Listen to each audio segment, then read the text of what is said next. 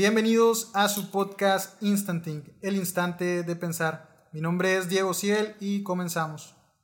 El día de hoy tenemos un invitado muy especial, eh, invitado que nos abrió las puertas para, para poder grabar este episodio en su, en su casa.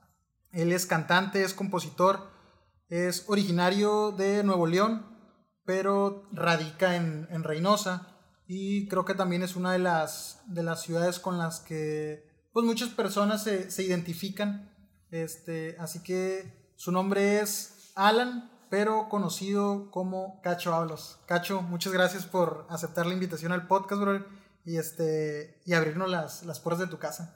No, muchísimas gracias a ti por, por la invitación, por contemplarnos. De hecho, este, pues si bien lo, lo, recuerdo, era tu segundo invitado de tu podcast, pero sí, pues por cuestiones de tiempo y todo eso se, se, nos alargó un poquito. Pero pues muy agradecido, muy contento que te hayas tomado el tiempo de venir a mi casa, a tu casa. Este, y la es mi primer podcast contigo. Y lo primero que le ofrezco a la gente desde mi casa, algo, algo más personal, algo, pues a lo mejor mucha gente no sabe dónde vivo, cómo vivo. Este, y aquí desde mi casa, su casa, este, vamos a grabar este podcast. Sí, pues igual como, como dices, eh, era el segundo episodio, pero pues todo pasa por algo y fíjate que se dio la oportunidad ahorita y más, un poquito más chido. Este, aquí echamos unas, unas coronitas.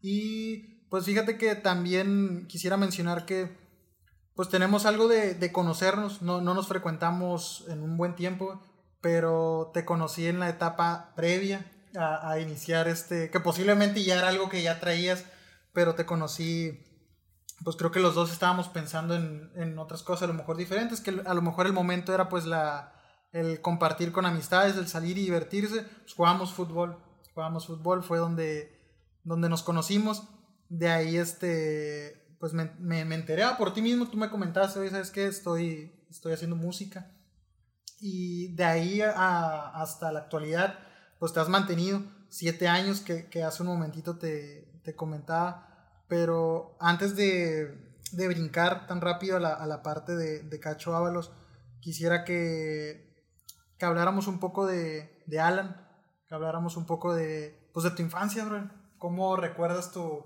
tu infancia? Este, me comentabas hace un momentito que, pues un poco compartía entre, entre estados, ¿no? Parte Nuevo León, parte acá Tamaulipas. Entonces me gustaría que iniciáramos hablando, pues, cómo recuerdas tu, tu infancia, cómo te recuerdas como, pues, como niño, qué eran las cosas cotidianas que, que llegabas a hacer. A lo mejor ya, ya identificabas este, ciertos gustos o cierta tendencia hacia lo, por lo que hoy te, te dedicas, ¿no? Que es cantar y componer. Fíjate que, bueno, nunca he hablado de mi infancia tal vez en, en, este, así ante, ante el público, pero fíjate, yo recuerdo mi infancia, este, pues así sin, di, diciendo las cosas como son, este, yo recuerdo mi infancia, eh, un niño muy juguetón, un niño que siempre se, se, se enfocó en el juego, en el deporte, eh, yo recuerdo que siempre, siempre fui el gordito de la escuela. Siempre, siempre, siempre me tocó ser el gordito de la escuela.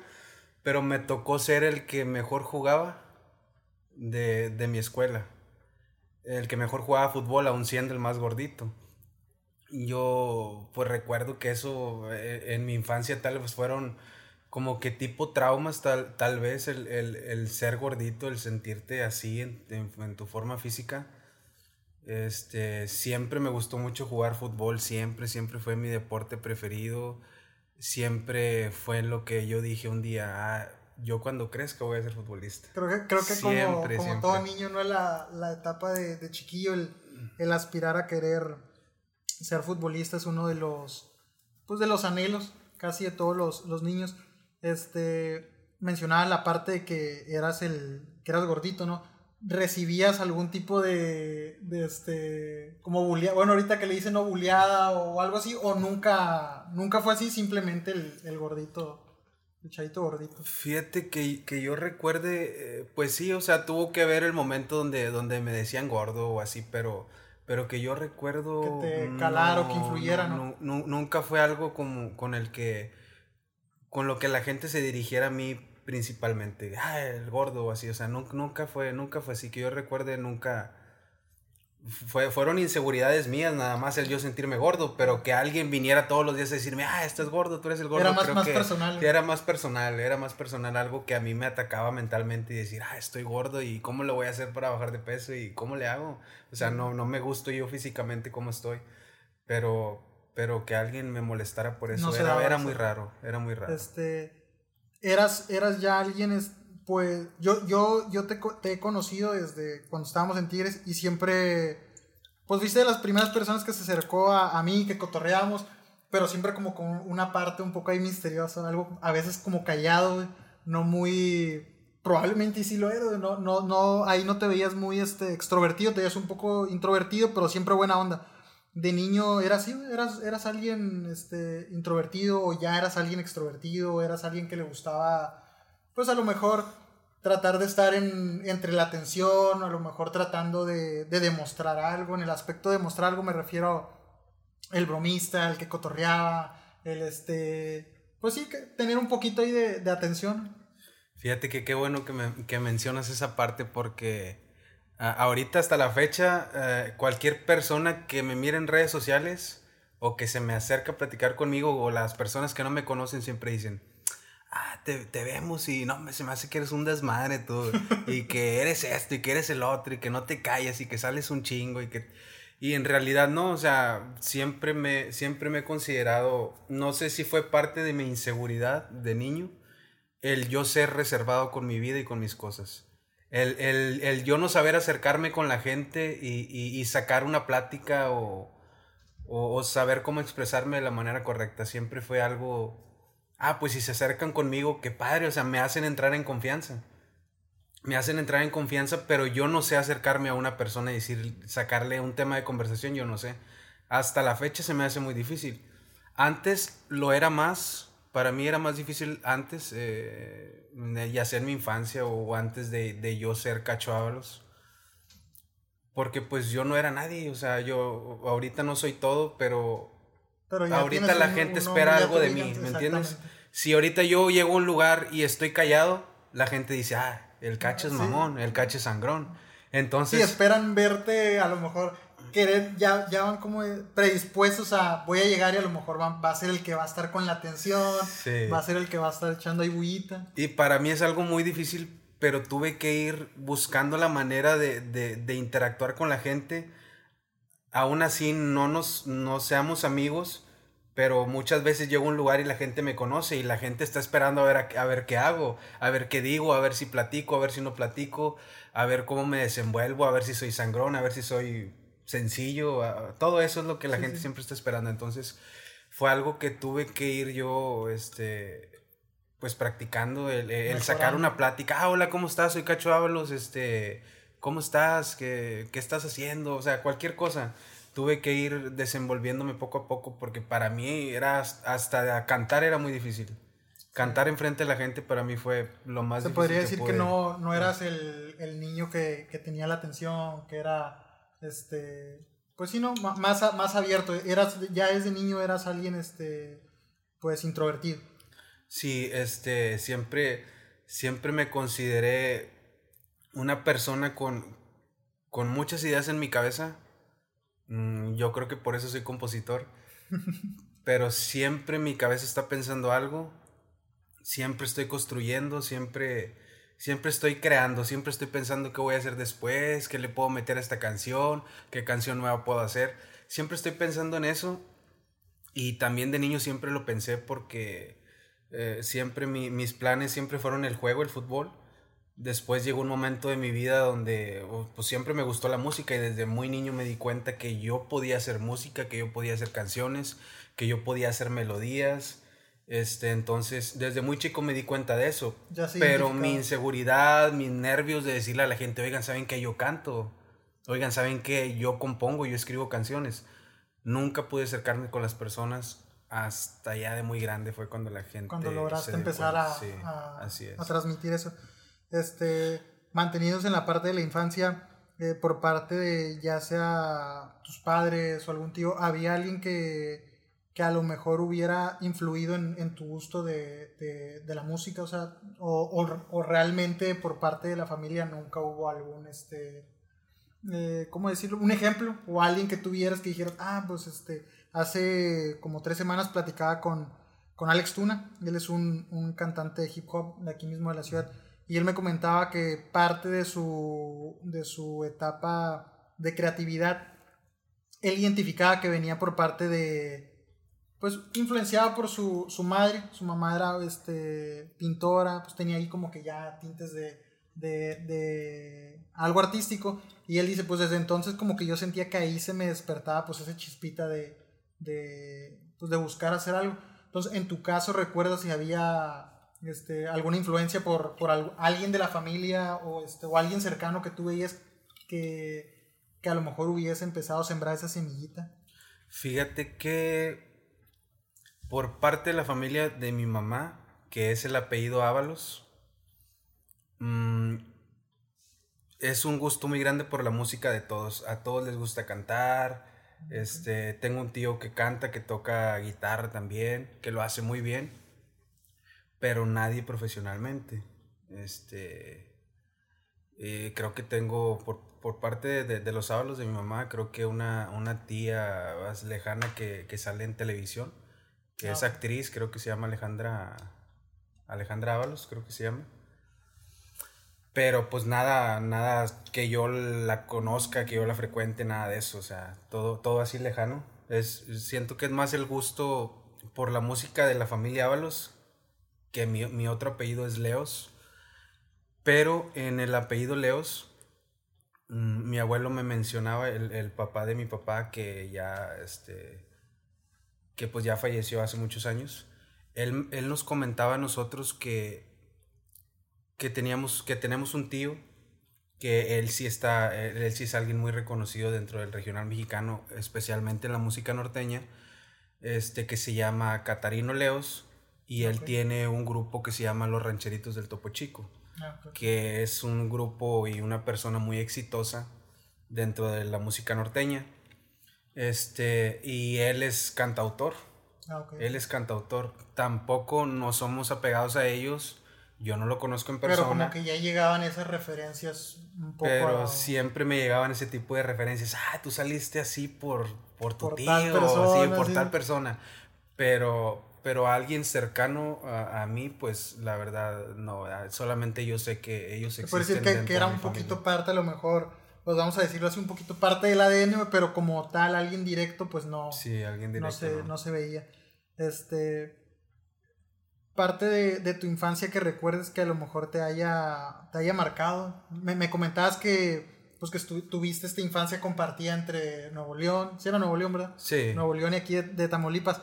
¿Hay alguna, alguna parte que tú, que tú a la fecha recuerdes que como que fue a lo mejor un, pues un punto en el que empezaste como que a definir ese tipo de, pues, de gustos o, que empezaste a, a, identificar más tu creatividad, que te empezaste a dar cuenta como esto que dices de, sabes que yo soy una persona que siempre está imaginando cosas o que lo hayas llegado a plasmar ya a lo mejor escribiendo algo, este, tratando de hacer alguna, algún, alguna canción entre juego o algo así. ¿Recuerdas alguna, alguna de estas, este, algún momento que sí, sí se llegó a dar?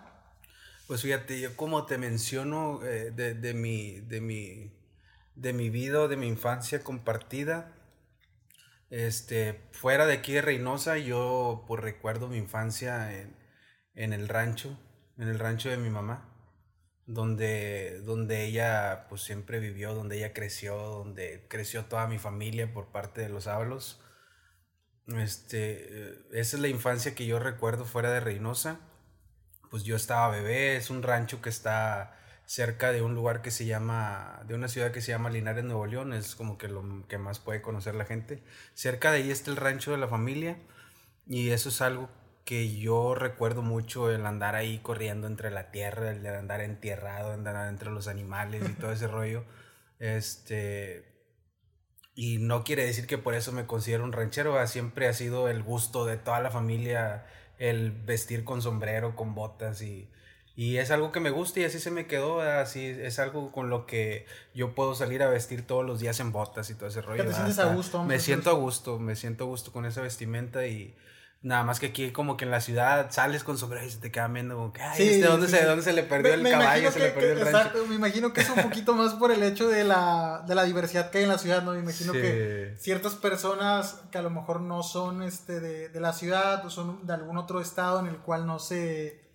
Ah, pues no, no se frecuenta el, el uso de, del, de esta vestimenta un poco como vaquero, un poco más acá, este, norteña, vamos a decirlo así como que sí tienden a verlo como, como lo dices, ¿no? De, oye, el caballo, ¿dónde está? Sí. Este.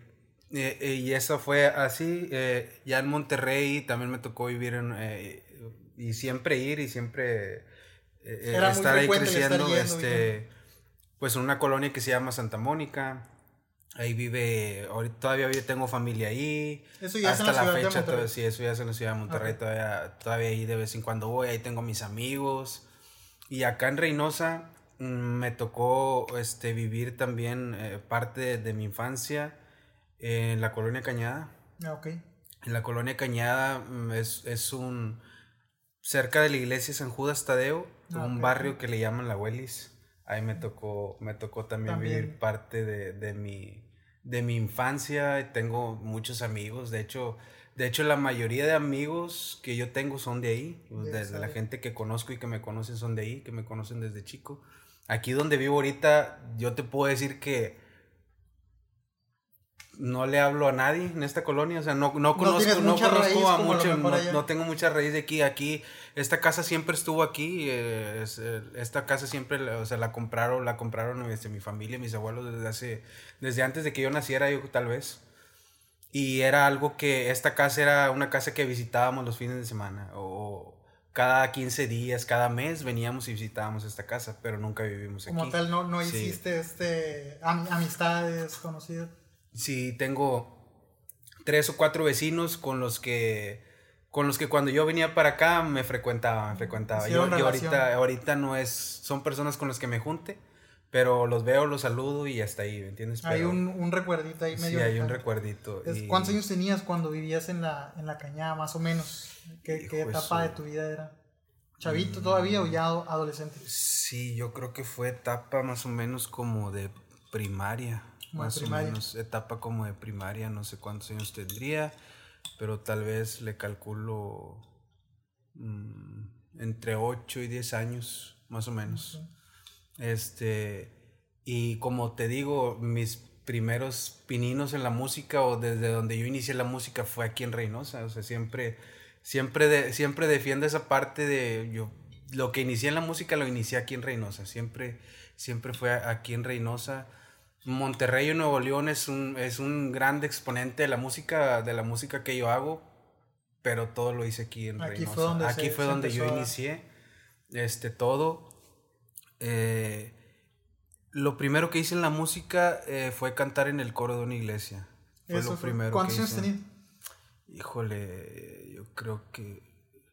ahorita estábamos viendo que cuando empecé lo de la música fue en el 2015. Yo creo fueron mm, dos años atrás, tal vez como 2013, 2012, cuando yo inicié en el coro de una iglesia que se llama la Iglesia del Carmen. Está en la colonia de las Cumbres. Ahí fue ah, la primera iglesia donde yo donde Te acercaste como que a la música. Sí, yo tenía un amigo que se llama Ángel eh, yo, usted es mi amigo, eh, él es mi amigo, este, eh, yo siempre veía que él tocaba la guitarra y que él se andaba enseñando a tocar la guitarra. Y luego a él fue el primero que invitaron al coro. Entonces yo ya tenía más o menos el gusto ahí por la música, ya sabía la gente que me gustaba cantar y todo eso. Entonces él y su prima me invitan al coro me invitan al coro junto con Abdiel, que creo que también lo conoces, anduvo jugando mucho tiempo ahí. Sí, era el portero. Eh, sí, era el portero, bueno. Chamoy. El chamoy, bueno, me invitan, lo invitan a él, invitan a su primo y me invitan a mí. Y los tres llegamos al coro como nuevos. Eh, Ángel tocando la guitarra y Abdiel y yo de cantantes, imagínate. Audiel, que nunca en su vida había agarrado el micrófono. Este, ahora ya era cantante también del coro y dije, bueno. No pues, las pelotas. no, no paraba nada en la portería, andaba queriendo cantar. Oye, y y no, pues así quedó y para mí era como que, ah, su, voy a estar cantando delante de la gente y con el nerviosismo y detrás del micrófono y cómo le voy a hacer y todo eso. Y, y eran, eh, como que era lo de la iglesia, lo de los coros, era algo como que muy estricto. Ah, tienes que venir a ensayar tal día y, y que los algo cantos... igual formal. Sí, que los cantos salgan bien y vamos a ensayar con micrófonos y tu distancia y todo ese rollo. Yo tampoco, pues no sabía nada de... No sabía nada de cómo se escuchaba un micrófono, de cómo ecualizar un micrófono, de cómo cantar en un micrófono, nada sabía. Ahí fue, fue como que toda esa parte de, de, de lo que canté en la iglesia fue como que algo como que una patadita para, para, yo ir aprendiendo en cómo te desenvuelves en un micrófono, cómo cantar ante la gente, todo eso. ¿Recuerdas cómo, cómo fue la tu sensación la primera vez a lo mejor que estuviste frente a, a, la, a, la, a las personas de la, de la, congregación? ¿Recuerdas cómo te sentiste? A lo mejor si hubo esta... Eh, no sé, que hayas identificado como que este, esta sensación de, oye, me gusta este, este, este sentir, a lo mejor este, este nervio si, lo recuerdas o, sinceramente es algo que a lo mejor pasó y que a lo mejor en el momento no era muy, muy este, con tanta importancia. Fíjate que eh, yo lo que recuerdo eh, eh, que pues siempre fue algo que me emocionó mucho porque era algo que yo quería, pero era algo que nada más yo sabía que quería, o sea, porque yo no le compartía a la gente, me gusta cantar, quiero cantar, era algo bien personal de yo decir, estoy cantando y estoy haciendo lo que me gusta, lo que yo quiero hacer. Y por mi parte, algo muy personal fue, fue mucha emoción el yo saber que cada domingo yo iba y cantaba ante la gente. Pero la gente no se daba cuenta que tal vez era mi sueño, que tal vez era lo que yo quería para mi vida, el, cantar. Mm, el cantar y, ya este... El poder expresar, el, poder, expresar, estar transmitiendo algo con, este, Entonces, pero también me acuerdo que era algo que me provocaba muchos nervios el cantar ante la gente. sí, Muchas veces yo lo hacía mal por los, por los nervios también. ¿Recuerdas cuántos años tenías más o menos? Híjole, no recuerdo cuántos años tenía, la verdad. ¿Esa era como secundaria? Tal vez tenía algunos 17 años, 16. ya como prepa, 16, 17 años más o menos. Este... Era, era algún, comentas que era en, en, una, en una iglesia. Entonces, quisiera un poquito que platicáramos de eso había a lo mejor eres una persona muy muy creyente o apegada a la religión o había algún algún choque pues era la etapa de, de prepa etapa que de repente es como que la más pesadita de repente con la carrilla de los amigos y pues tú eras parte pues del coro había algo ahí que de repente te, te echaran carrillita o que o sí, siempre has sido apegado al, a, la, a la religión. Fíjate que yo desde que tengo uso de razón, mm, mi mamá me metió a la iglesia desde el kinder desde el kinder yo me acuerdo que siempre estuve en catecismo y todo ese rollo. El otro día estaba revisando mis cosas y, y ahí aparecieron mis certificados desde el, desde el kinder, desde el kinder que yo estaba en el catecismo. Y así me fui, así me fui, así me fui. Y ya cuando me gradué de todo eso, ya que hice mi primera comunión y todo no ese vas a tener problemas para casarte, güey. Sí, yo espero que no. espero que no. Sí, no, todo eso influye, ¿no? sí, todo eso influye. Eh, y fue dentro, pues, de la, de la iglesia católica. Este entonces, fue como que algo que siempre me inculcó mi mamá y ya de grande yo solo lo elegí. ¿Si te consideras alguien apegado a la, religión o creyente, vamos a decir? Sí, eh, haz de cuenta que eh, ya tiene a lo mejor como tres, tres años, más o menos, que, o un poco menos, que me bauticé en la iglesia cristiana. Ah, Pero este, ahorita por el momento no estoy asistiendo a la iglesia, no, no nada de eso. Pero soy creyente, soy creyente, soy creyente obviamente de Dios. Y pues obviamente tengo que decirlo, no estoy no estoy asistiendo a la iglesia desde un buen tiempo para acá por a veces cuestiones y todo ese rollo que tiempo, cosas que de repente tiempo y, y pues honestamente cosas que uno va viendo y todo ese rollo y a veces uno prefiere eh, a seguir a Dios o adorar a Dios de la manera que uno cree correcta y, todo ese tipo de cosas que a veces influyen también. Ya perspectivas más propias. Sí, sí, más propias. Este, me gustaría que, que, habláramos un poquito sobre la etapa de, pues, del fútbol. Fue la etapa donde, pues, donde te, te conocí, donde me imagino que también hiciste amistades que a lo mejor no, no digo que así sea, pero que a lo mejor aún mantienes. Este, o que pudo haber, comentadas al, al inicio, este sentir como de todo niño, decir, pues yo quería ser quería ser futbolista, ¿no? Este, cuando estabas en, en comentabas también que, era, que eres una persona pues, que le gustaba como los deportes y todo. Yo te recuerdo ya desde que estábamos en Tigres como a un chavo pues muy atlético, creo que ya ibas al gym y todo. Yo me acuerdo que íbamos todos los demás y nada más el ejercicio era lo de ahí, güey. Me acuerdo que de repente hacía comentarios como que, no, güey, cacho va al gimnasio. Y era como de, ah, cabrón, o sea, aparte de, de lo que hacemos aquí, este, va, va, va al gimnasio. Pero me acuerdo que, pues que eras alguien que pues siempre estábamos ahí, este, muy, muy puntualones para los partidos y todo.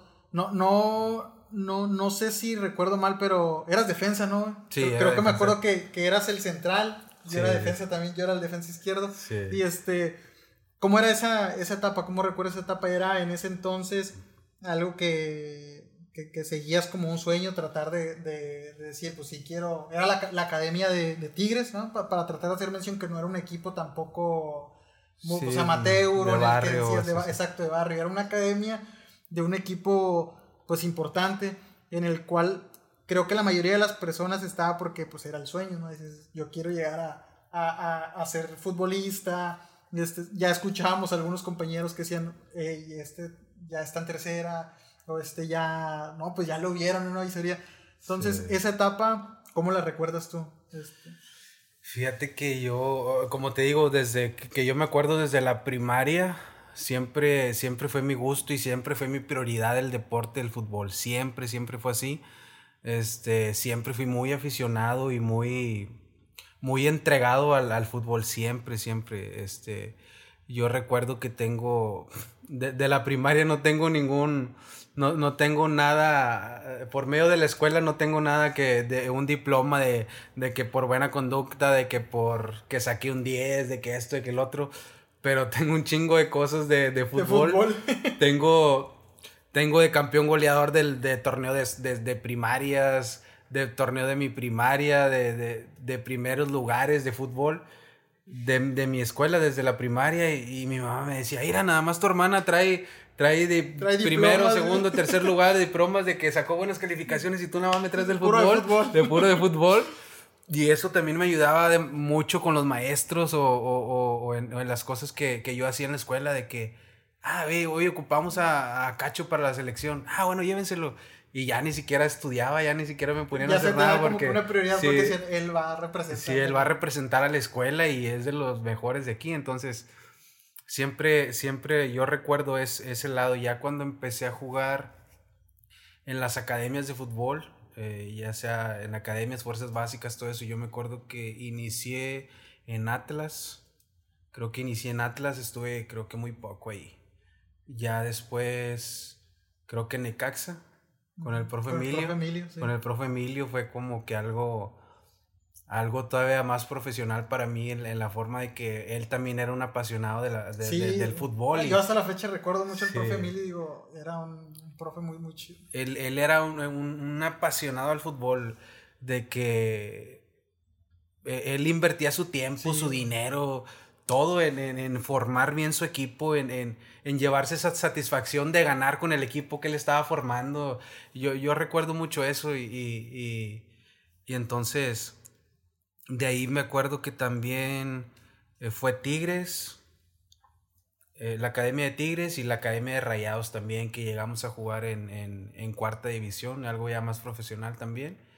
Y, yo me acuerdo que, que eran, creo que tres días de entrenamiento, dos días normales y creo que un miércoles de, de, de entrenamiento físico, sí. que era como que algo más fuerte. Y yo me acuerdo que era tanto mi, mi, pasión por el fútbol que yo fuera de los entrenamientos, yo me preparaba también para los partidos y, y era algo que siempre estaba enfocado de este partido yo voy a ir más preparado. Ah, vamos a jugar una semi, vamos a jugar una final. Y voy a, aparte de mis entrenamientos que tengo con el equipo, voy a entrenar por fuera y voy a llegar, llegar con todo 100, el sábado, sí, sí. el sábado o el domingo que nos tocaba jugar. Entonces, mmm, recuerdo todo eso, este, y siempre fue mi sueño, nada más que llegó el momento donde, donde ya había que salir de la ciudad y recuerdo que mi mamá nunca me dejó salir de la ciudad. Lo más lejos que me dejó ir a jugar fue Río Bravo y Matamoros. ¿Por qué no te dejaba? Yo creo que a lo mejor como toda mamá protectora. El temor de cómo El estaba temor la de, de, ah, va a salir de, sin mí, va a salir de la ciudad, quién lo va a cuidar, qué va a hacer, y más que nada por la edad que teníamos también. Sí, sí, sí. Este, entonces, fue algo como que mi mamá me fue sacando la fuerza, la fuerza, la fuerza de ahí. Yo recuerdo que una vez teníamos visorías en, en Aguascalientes con Ecaxa y, y mi mamá no me dejó ir mi mamá no me dejó ir y no, para mí me partían el corazón. Sí, sí, me imagino que era como que te truncaban el sueño. Que era un sueño truncado de un niño apasionado del fútbol. Entonces, todo eso me llevó poco a poco a, a yo irme deshaciendo del fútbol, a, yo ir desanimándome y, y, ir viendo hacia otros lugares. Otros panoramas. Y yo también ya iba creciendo, entonces ya decía yo, o sea, el fútbol no se puede y a lo mejor ya se está pasando mi edad, ¿qué voy a hacer?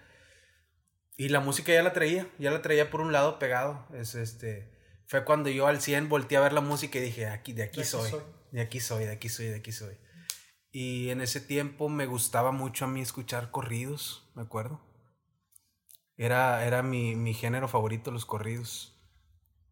Y como mi mamá también veía que, que yo empezaba a escribir, y que mi música favorita eran los corridos, también dijo, no, este, este cabrón es, muy, es, muy, peligroso lo que va a hacer. Entonces, me acuerdo que mi mamá intentó hacer lo mismo que con el fútbol, cuando yo, cuando yo decidí tomarme de la música.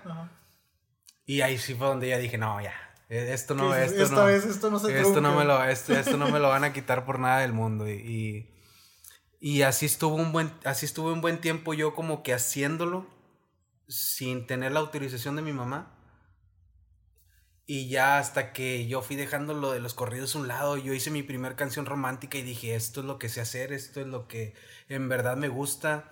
Todo lo que yo no puedo decir con palabras ante la gente. Ahí se podía expresar. Ahí se lo puedo decir.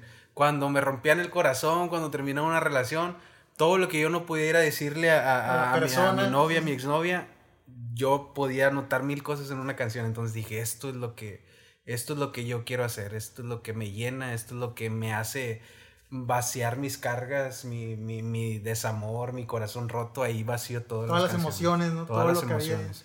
que este, y me imagino que, que, como lo dices, esta parte de escribir es un, un buen ejercicio para, pues para poder transmitir, para poder sacar todos los, los sentimientos, todas las emociones, poder eh, no guardarlos, porque al final de cuentas creo que mucho, mucho, es, es, una etapa difícil, la etapa de la, de la, de la adolescencia, y, y, más porque uno empieza a conocer, pues, pues lo que es el, el amor, el empezar a tener, este, ya novia en un punto ya diferente a como a lo mejor cuando tienes noviecita ahí en la, en la secundaria, ya es un poquito más formal y entonces estas emociones empiezan a, a veces a ser un poco más grandes, a hacer un poco más ruido, y me imagino que la, que la música es una pues una salida para poder expresar, para poder descargar todo lo que uno va, uno va sintiendo en, pues en esas edades, ¿no? Edades de,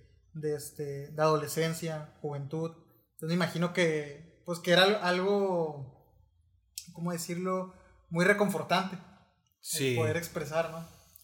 Sí, pues como yo te digo, yo siempre fui una persona insegura, una persona que yo no me podía acercar a decirle algo a alguien, entonces para mí la música y para mí el escribir fue un desahogo total en, mi forma de querer expresarme ante la gente. Entonces, yo me acuerdo que escribí mi canción, mi primer canción más o menos como a los 14 años.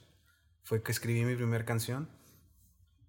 Y siento que fue una canción donde dije muchas cosas. ¿Recuerdas la, canción? Sí, sí, sí, recuerdo esa canción. ¿Tenía nombre o era simplemente descargar las emociones? Sí, no, sí, sí recuerdo. Eh, eh, mi primer canción, se llama Dime quién te dijo. Ok.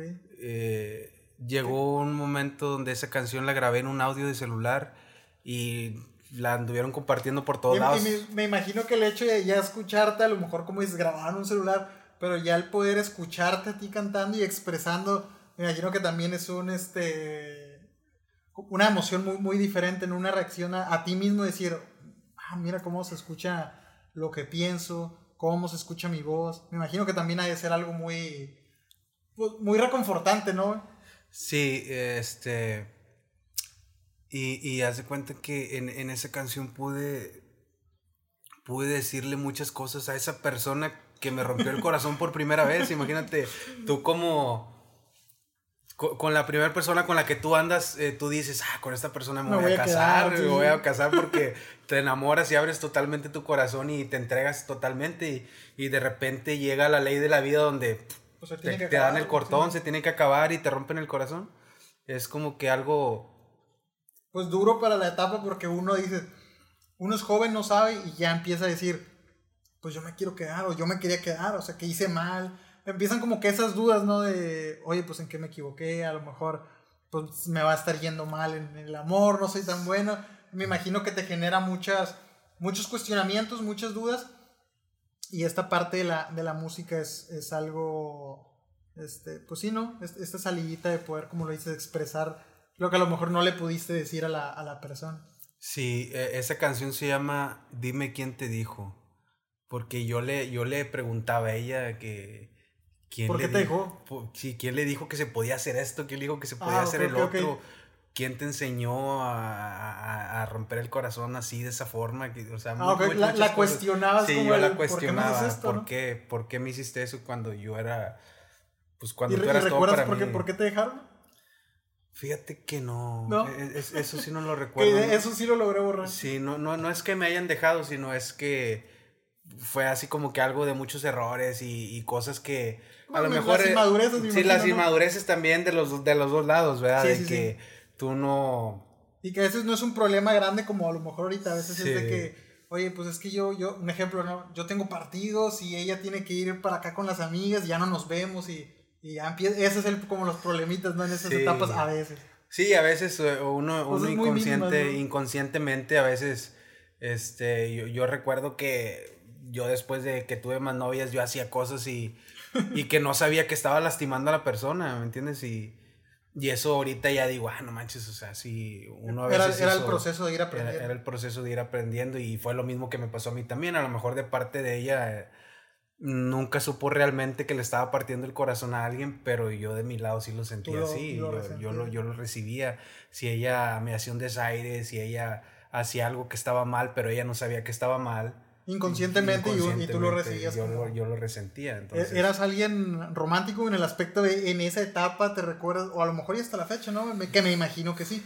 Pero este, en esa etapita eras un, un, chavo así muy, muy expresivo en el aspecto, a lo mejor no de palabra, pero a lo mejor de acciones que me trataba de mostrar este, el romanticismo. ¿O eras también reservado en esa parte? No, fíjate que, fíjate que me considero una persona e, es, es, como, es como todo. Siento que llegas al punto ya de, de, tu edad donde, donde a lo mejor te han pasado cosas malas atrás y, y vienes ya como que tú acarreando algo y dices, chingado, ¿vale la pena ahora hacer esto por esta persona? Yo, yo siempre en mi pensar es darlo todo, siempre. Siempre cuando estoy con una persona es darlo todo, darlo todo, darlo todo sorprender cada que se puede, me considero este romántico, pero también, también ha existido como que una cierta barrera en decir... Cauteloso. Cauteloso, cauteloso, ya no, ya no quiero que me pasen ciertas cosas.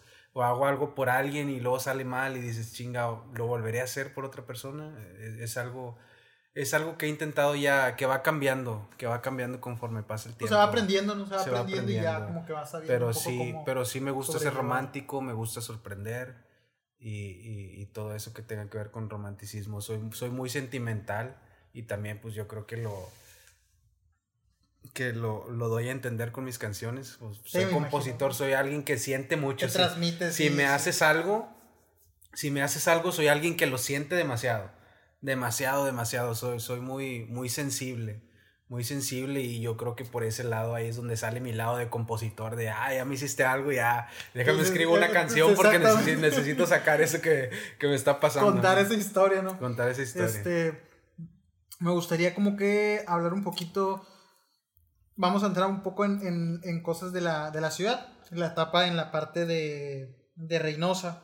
Eh, ¿Hay, algo específico que, tú recuerdes de la ciudad, ya sea parte de, a lo mejor de adolescencia, que te haya marcado, que a lo mejor haya ayudado, este, como a, definir pues a lo mejor tus gustos o tu persona o este o que haya a lo mejor hecho algún algún eco en ti. Pues fíjate que yo siento que yo siento que eh, eh, mis recuerdos así de, de, Reynosa, de mi infancia, pues todo fue, todo fue siempre el juego porque fue de, de, algo de niño. Entonces, mm, lo, lo, que sí recuerdo es yo siempre andar en la placita, vivía cerca de una placita ahí en la cañada. Este, mm, recuerdo siempre estar jugando con mis amigos en las canchas y siempre fue así lo que, lo que me pone a pensar siempre sobre ese tema del lugar donde yo vivía es de que muchos de mis amigos ya no están. Y, y, si tú me pones a decir qué fue lo que te orilló a irte por el camino de algo bien y por el camino de la música, de yo elegir algo bien para mi vida, siempre te lo puedo decir que fue mi mamá fueron las chingas que me ponía.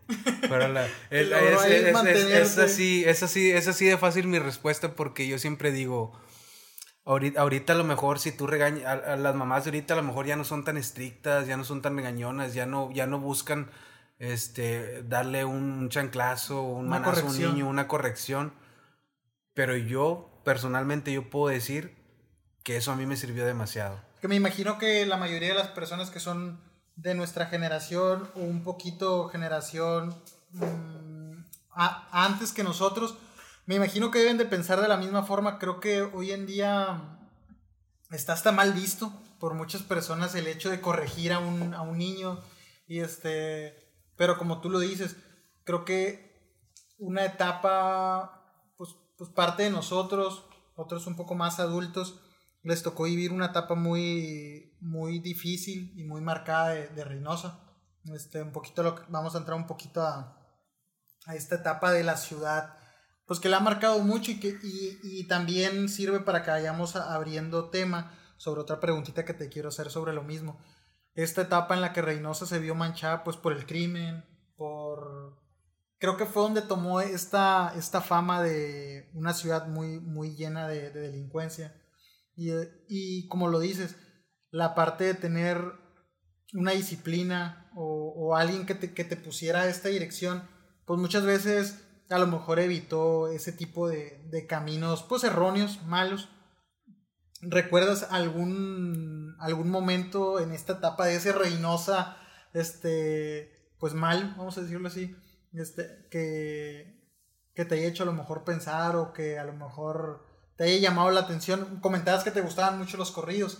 Este, que a lo mejor en, tu parte eh, de creatividad que hayas dicho, oye, pues porque no sé si recuerdas que hubo una, una etapa donde era mm, personas que, que, querían como que expresar algo, trataban como que de, de, tomar esa como que esa opción de decir, ah, pues me voy por ese caminito y, y, y hablo sobre, pues sobre los temas que están pasando en el, en el día a día de la ciudad.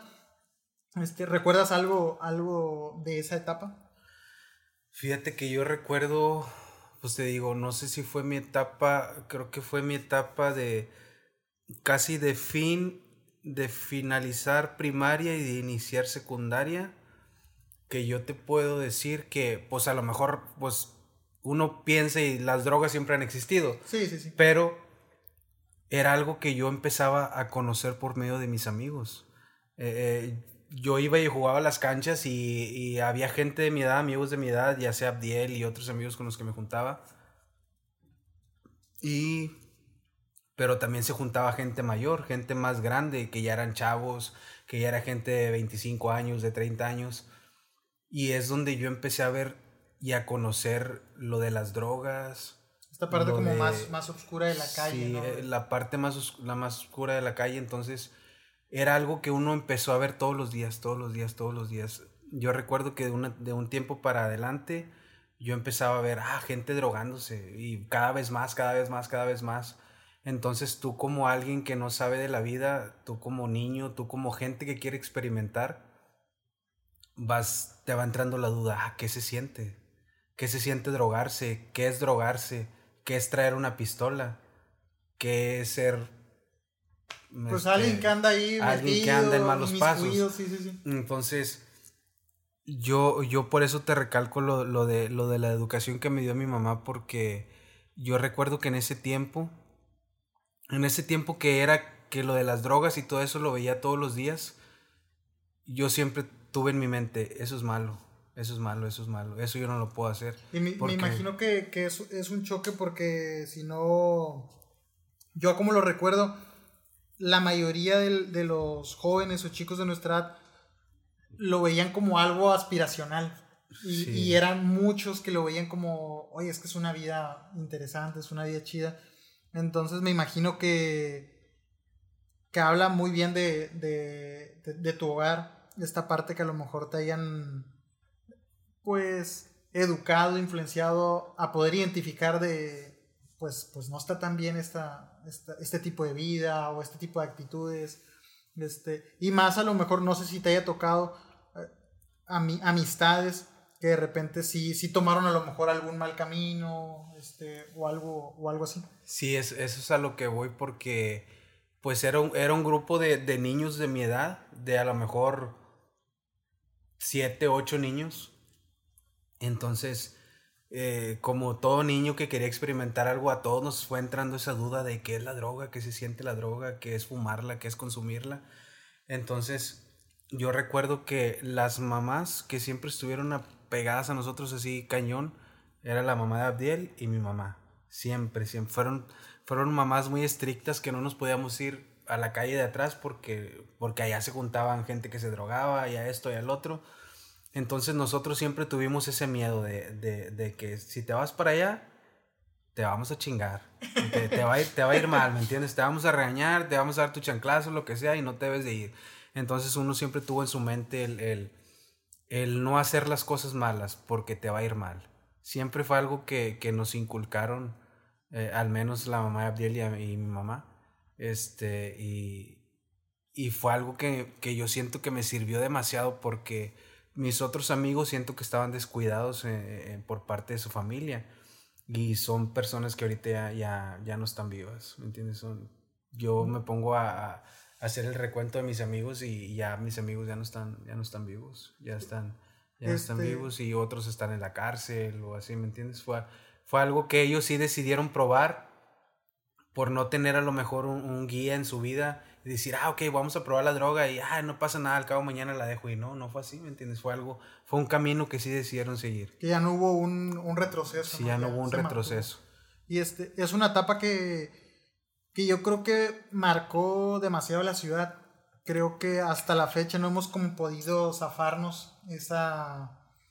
Eh, esa famita. Esa famita. Y, y eso es lo que me llevaba a la siguiente pregunta de que le he hecho a las personas con las que he podido grabar episodio de decir y que han podido salir, en, tu caso has podido salir de la ciudad a representar este, tanto la ciudad como tratando de, de compartir tu, tu, tu, música, tu talento.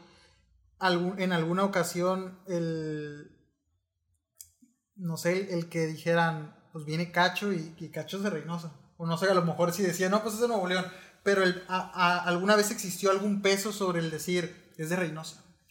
Sí, sí, haz de cuenta que cuando yo comencé lo de la música, que ahorita estábamos viendo las fechas de mis fotos, que, que yo, yo por decir, como te comento a ti, mi primer canción la escribí a los 14 años. Pero yo desenvolverme dentro de la música ya profesionalmente, para mí fue de, desde que, desde que fue el registro de mis canciones en el DF, para adelante, que ahorita checamos y fue en el 2015. Si damos cuenta, siete años. Sí, fue hace siete años. hace siete años yo inicié eh, dentro de la música profesionalmente. Entonces, yo recuerdo que yo ya tenía escritas muchas canciones, pero yo no podía sacarlas ah, ante el público por, por ese mismo tema de que no estaban registradas. Entonces yo ya investigué cómo registrarlas y todo ese rollo me acuerdo que, que, me, que, que, me fueron pasando datos y, ah, sí, tú desde aquí puedes enviarlas, nada más que no es recomendable porque tú no sabes quién la, quién la recibe allá y si te las van a regresar o qué van a hacer, si la registran a su nombre, a tu nombre, o sea, fue un show. Entonces, lo, lo que más me recomendaban era ir a, era ir a registrarlas tú personalmente al DF. Entonces, pues yo pues era un niño que a lo mejor, un chavo que a lo mejor todavía no generaba lo suficiente en ese tiempo para yo ir a viajar hasta México. Entonces, me acuerdo que lo que pasó en ese tiempo fue que un amigo me, me presentó al representante de una banda. De una banda de, de la Jerez. Entonces, de allá de Zacatecas. Él me lo presentó a ese señor y ese señor me dijo, ah, ok, pues canta una canción. Me dijo, canta una canción y, yo te la compro. Yo te la compro. Dentro de la música, dentro de, de, la música de tu ser compositor, es diferente tú vender una canción y tú ofrecer una canción por regalías. Cuando tú vendes una canción, deja de ser tuya. Y cuando tú vas y le das a un grupo, a una banda, tu canción registrada por ti con tu nombre, siempre vas a generar regalías de esa canción y siempre va a ser tuya. Pero cuando tú la vendes, esa canción es un, solo, es, un solo pago y entregas los derechos de tu canción a otra persona que la registra su nombre. Fíjate que esto era algo que te iba a preguntar más adelante, ahorita lo tocaste. No lo voy a profundizar para más adelantito profundizarlo más. Y nada más voy a hacer como que la observación. Eh, que, que, es algo que hay, que hay que tener muy presente y que es como estás dando como que una clave muy, muy importante para las personas que, que van iniciando o que quieren eh, adentrarse en esto de la música o de la composición. No todos te dicen, o no hay una, ¿cómo decirlo? Mm, como academia o algo aquí en lo que te acerques y te asesoren este, y que te digan, eh, oye, no vayas a lo mejor a vender o mira, si lo haces eh, puede pasar esto y esto otro. Entonces me imagino que es algo muy, este, si no sabes, pues muy complicado porque pues se te puede ir a lo mejor una rola que puede ser un hit muy, muy, chingón, güey. Como, pues, el que llega a lo mejor a tomar este consejo pues muy valioso de alguien que, pues, que a ti te tocó este, aprenderlo por, por otras personas este, y que ahorita se los das a la, a las personas que nos lleguen a escuchar y que estén interesados en lo de la música, pues yo creo que es un consejito o que es ahí un, un este, un atajito como, pues que ya te dice, ah, pues ya como ir, irle entendiendo un poquito a la, cómo está este rollo, ¿no? Pero bueno, antes de, profundizar ahí, me gustaría que mantuviéramos esta, esta parte en la, en la, que, en la que estabas hablando, ¿no? Sobre la...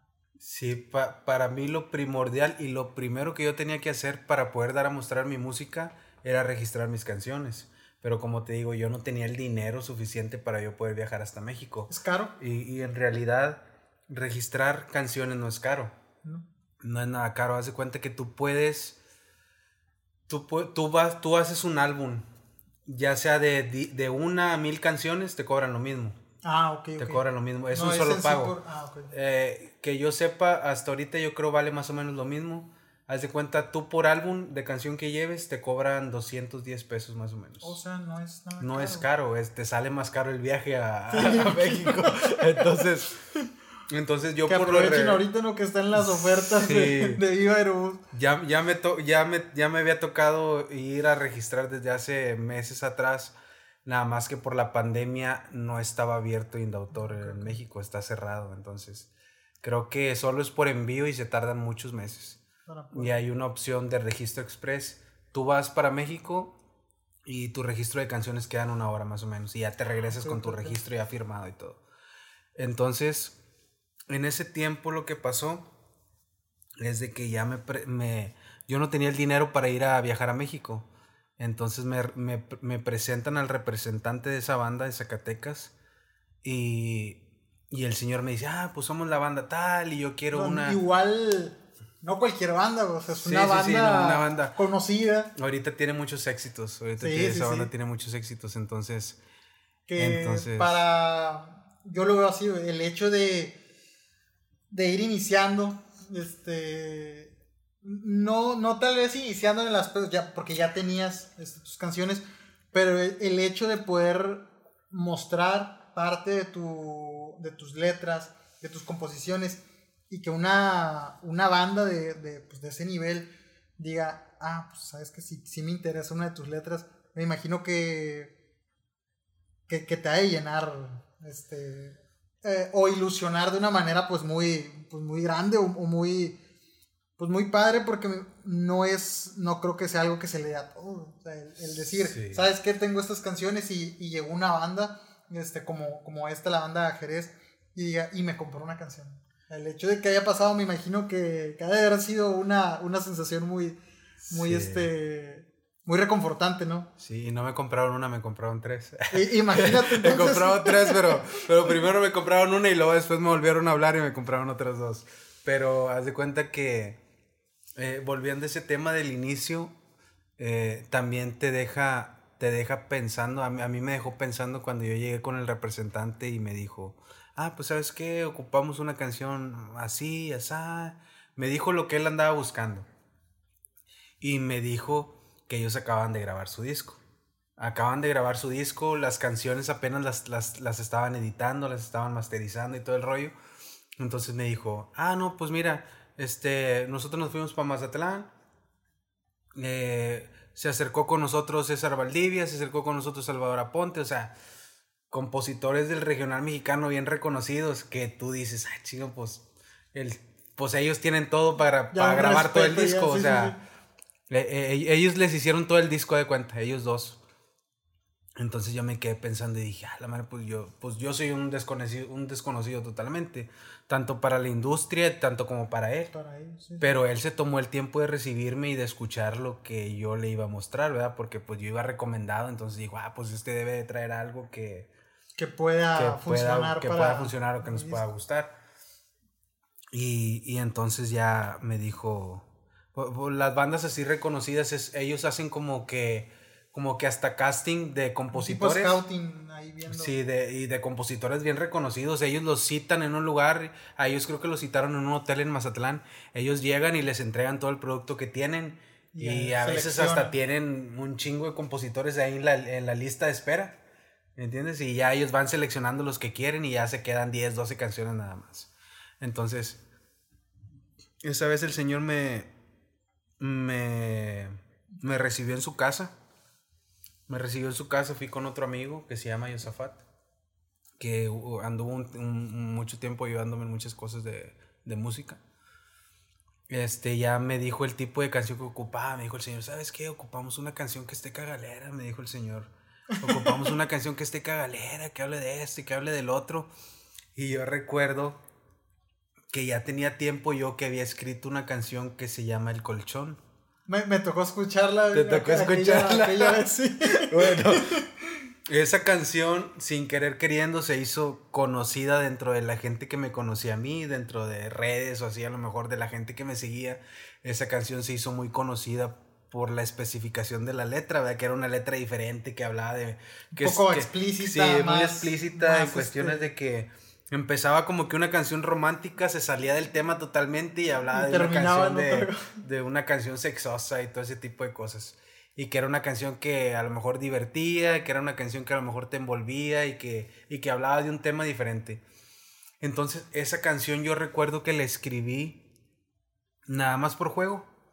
Yo iba a escribir una canción romántica y se me salió de las manos y, y se convirtió en una canción diferente y yo dije, ah, ok, esta canción nunca la voy a mostrar, la voy a dejar guardada, porque es una canción que me da pena mostrársela a la gente. ¿Entiendes? Entonces dije, esa canción ahí se va a quedar guardada, nunca, nunca se la voy a enseñar a la gente. Pues, no, no imaginabas lo... Me va a dar pena. Lo que podría lograr. Entonces, el, desde que el señor me dijo eso, ocupo una canción cagalera y que no sé qué, de volada pensé en esa canción. Le canté la canción y terminó, terminé la canción, creo que la mitad la terminé y me dijo, esa canción te la quiero comprar. Y fue la única que le canté. La única, la única. Ya, ya ni siquiera seguí, ya ni siquiera me dijo, sí, ya, esa, esa canción te la voy a comprar. Ahí la tres grabada así, ah, bueno, déjame el disco, le dejé la letra. Pero parte importante, ¿no? El poder identificar tú mismo entre tu arte, el poder decir, a ver, tú estás buscando esto, tengo. Y, y el poder conocer tú mismo lo que, lo que haces, ¿no? Creo que, yo creo que es importante porque a lo mejor otra persona un poquito no tan ¿cómo decirlo? Un poquito más despistadón, a lo mejor no hubiese dicho, ah, pues mira, traigo esta. Yo creo que esta parte de estar como que atento, conocer lo que traes y decir, ah, mira, pues algo como lo que tú estás buscando, pues aquí lo tengo, ¿no? y, y, darlo, yo creo que también abre esta ventanita que eh, dijeran, ah, ok, pues mira, sí trae algo, algo bueno, tal vez y si no lo hubiese recordado, lo hubieras dejado, a lo mejor y no se hubiera dado, pero la parte a lo mejor de conocer tú mismo lo que escribes, lo que, lo que tienes y decir, ah, ok, estás buscando algo así, ah, mira, pues tengo esta canción, yo creo que también es un, como un plus, ¿no? El poder, este, conectar al tú identificar tu misma, tu mismo arte, ¿no? Lo, lo, lo que haces, lo que, lo que estás este, expresando. Fíjate que siempre me consideré una persona muy versátil en mi forma de escribir. Haz de cuenta que yo antes de mostrar, a demostrarle al público o demostrarle a los representantes, a los grupos, a, a los artistas mis temas, yo me preparé desde antes y dije, ok, voy a tener una canción para cada ocasión o varias canciones para cada ocasión. Si viene un artista y me dice, oye, ¿tienes una canción para dueto de hombre y mujer? Ah, sí, sí la tengo. ¿Tienes una canción para tres voces, dos de hombre, una de mujer? Ah, ok, sí la tengo. ¿Tienes una canción norteña? Ah, ok, sí la tengo. ¿Tienes una canción balada? Ah, ok, sí la tengo. Una canción para lo que sea, ok, sí la Siempre traté de prepararme de esa forma en mi forma de escribir. En, en, que lo que buscara, en mi versatilidad siempre traté de, de, de, yo me preocupé mucho tiempo por eso y dije, ahora tengo que escribir una canción así. Me pasó esto, ok, voy a escribir de eso que me pasó, pero en este estilo, en, en un dueto, en esto, en aquello, en el otro. Siempre fue algo en lo que me quise preparar y fue algo que me sirvió, porque cada, cada cabeza es un mundo, cada grupo es un mundo, cada representante es un mundo, cada quien tiene sus ideas. Entonces llegó ese representante y me dijo, quiero esta canción y tuve una canción para darle y gracias a Dios pues fue la única que tenía fue la, fue la primera que eligieron, también tuve, corrí con esa suerte. Después de que él me compre esa canción, yo con el dinero que él me paga de esa canción, con eso voy y viajo a México, registro mis canciones. Me acompaña Tony, que él, fue la primera persona que, que, confió en mis canciones, que me ayudó a sacar mi primera canción, la de Dime quién te dijo. Este, viajamos juntos a México, registro mis canciones, subimos un video a Facebook y rápido me invitan a Televisa. Eh, eh, eh, fue mi primera entrevista en Televisa. De ahí me invitan a radio y luego otra vez a tele, radio, tele y recorrí todas las televisoras, todas las radiodifusoras de aquí y de otras, de otras partes. Fíjate que a pesar a lo mejor de que no hablábamos mucho, sí seguía como que ese, ese tipo de, de este, de, ¿cómo decirlo? Como de marcadores que, que fuiste haciendo y este, y así como muchos me imagino cercanos a ti o que te llegaron a conocer, eh, lograba uno como que mm, empatizar y decir, ah, pues qué padre que alguien de la ciudad está, está empezando a, a despuntar, a darse a notar y, este, y tratando de regresar un poquito a hablar un poco de la ciudad, en algún punto, Cacho, llegaste a sentir que el hecho de, representar, o no sé si tú lo llegaste a sentir que representabas a la ciudad, te llegó como a pesar en el aspecto de que a lo mejor, hablando nuevamente de esta partecita mala de la ciudad, que a lo mejor te hayan, a lo mejor, no sé, cerrado a lo mejor alguna puerta, a lo mejor dudado un poquito para, para darte un acceso o alguna entrevista, a lo mejor a escucharte, o realmente nunca hubo algún este, problema por, por decir, ah, pues saben, ¿saben que Les Cacho viene de Reynosa. O, o, alguna vez sí llegaste a sentir que el hecho de, de poner esta plaquita de viene de Reynosa que llegaran así, hijo, eso es que la gente, o, o, allá las cosas están medio peligrosas, así, ah, hijo, eso. O nunca sentiste tú tal cual que a lo mejor eso fuese un pesar para ti. Fíjate que, que no, nunca me pesó y nunca... Yo siento que... Ahorita, ahorita te, te, lo voy a explicar y a lo mejor la gente no sabe eso, pero yo hice muchas cosas dentro de la música y dentro, de, dentro del medio artístico. Logré hacer muchas cosas sin ni siquiera salir de mi casa. Yo no era una persona que hacía un evento, dos eventos, tres eventos por semana en un antro. Y que la gente me conocía porque yo iba y cantaba en un antro.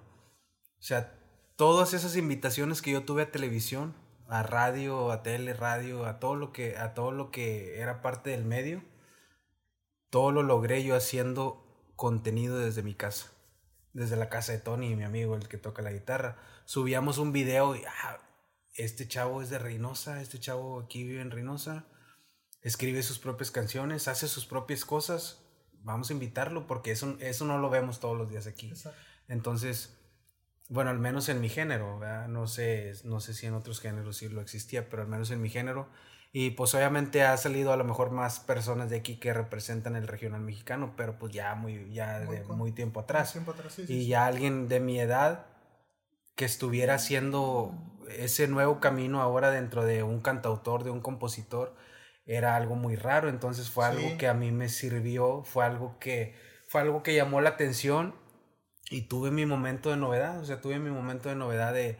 Yo nunca tuve que salir a buscar una entrevista, siempre me invitaban, siempre llegaban las invitaciones, ah, y a lo mejor para ellos mismos era algo interesante el siempre verme activo. Ah, este chavo salió en Televisa, este chavo salió en, tal la sí, me imagino que, entre, entre ellos, entre medios, pues ya era como de una alertita de, oye, mira, ahora se presentó acá, oye, ¿por qué se está presentando? No, tráelo acá, o sea, por, por algo está ahí, yo también quiero saber por qué, ¿no? Me imagino que, que empezaba a generar ese interés de, de, los medios de saber sobre ti, de decir, oye, ¿por qué lo están volteando a ver? Porque hay interés en, la, en, la, en los medios y también en la gente, porque yo creo que, y lo veía, que una de las cosas que hacía a lo mejor que, que te voltearan a ver es que pues tienes muchos seguidores.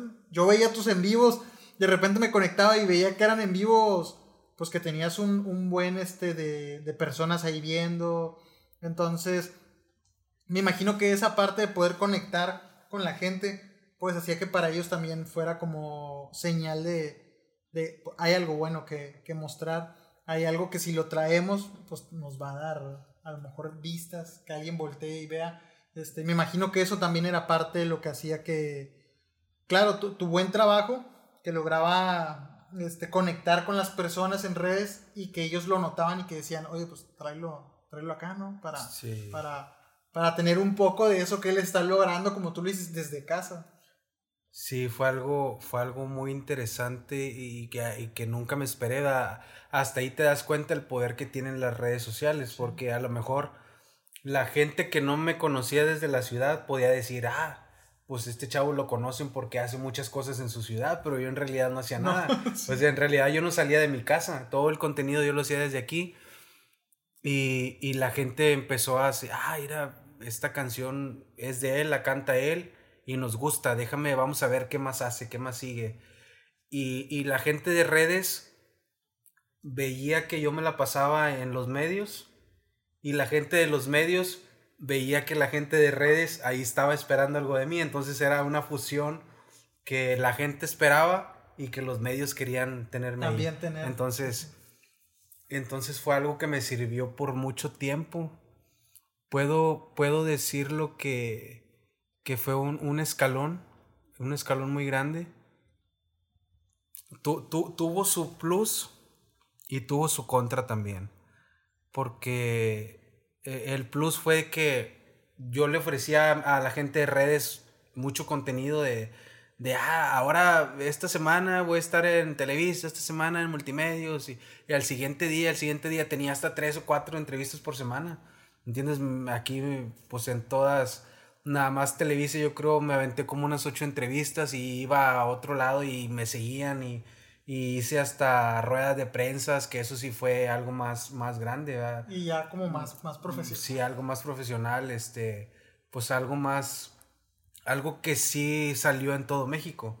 Entonces, porque vinieron de otros lados y se fue una rueda de prensa donde había muchos de Televisa, TV Azteca, Info 7, de, de, muchos lados. Y estas ruedas de prensa se daban porque ibas a lanzar algo, o simplemente la curiosidad o el, la sensación de, pues está, eh, como diciendo, está trayendo mucho, muchas personas, entonces queremos de eso, entonces se llegaba a formar a lo mejor la rueda de prensa o había algo que detrás, te digo, a lo mejor que ibas a presentar algo, o este, o, o, tú a qué le atribuyes este tipo de, de cositas.